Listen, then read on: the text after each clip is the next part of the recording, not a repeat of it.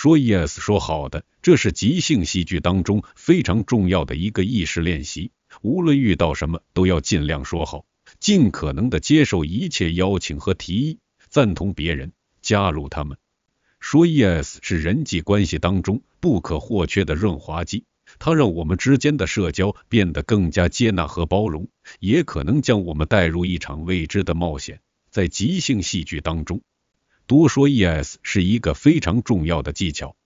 它可以让一群从未合作过的演员毫不费力的一起即兴创作出一幕戏剧，让他人看来要么肯定有过排练，要么就一定是有心灵感应一般。即兴喜剧中说 yes，能够让我们和伙伴之间毫不犹豫的去信任、去配合任何想法，这样的环境氛围大大的增加了每个人的安全感。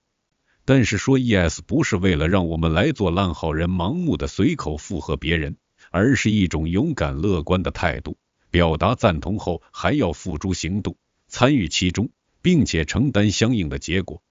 去试一试吧，多说 yes 可以让你更快乐，同时也能拓宽自己的视野，看到更多自己平常没看到的地方，让平淡的生活开始冒险。对于一切都说 yes 是不现实的，但请试着尽量多说 yes，你会意识到自己在过去是多么容易潜意识的拒绝他人，自己却毫不知情。试着开始改变吧，意外的惊喜就在这里等着你。yes 的敌人说 no，哪些是我们可以改进来说 yes 的地方呢？拒绝，拒绝的形式有很多，它是我们尝试控制场面的一种手段。当我们想回避、纠正或想更换话题、急于表达不同想法的时候，或者感到厌恶时，都会使用拒绝。甚至我们没有发现，我们不仅经常拒绝他人，更经常拒绝自己。将自己圈在一个熟悉的舒适圈内，拒绝任何圈外的尝试和事物。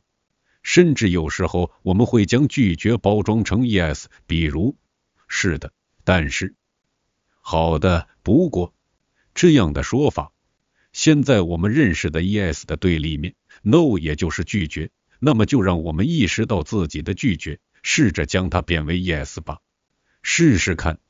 支持他人的梦想。从你身边的人里挑选一个对象，在一周的时间里肯定他所有的想法，从他说的每句话里寻找积极的一面，把自己暂时放一放，抓住每一个机会，优先去帮助他了实现想法。坚持下去，你一定会收获不一样的结果。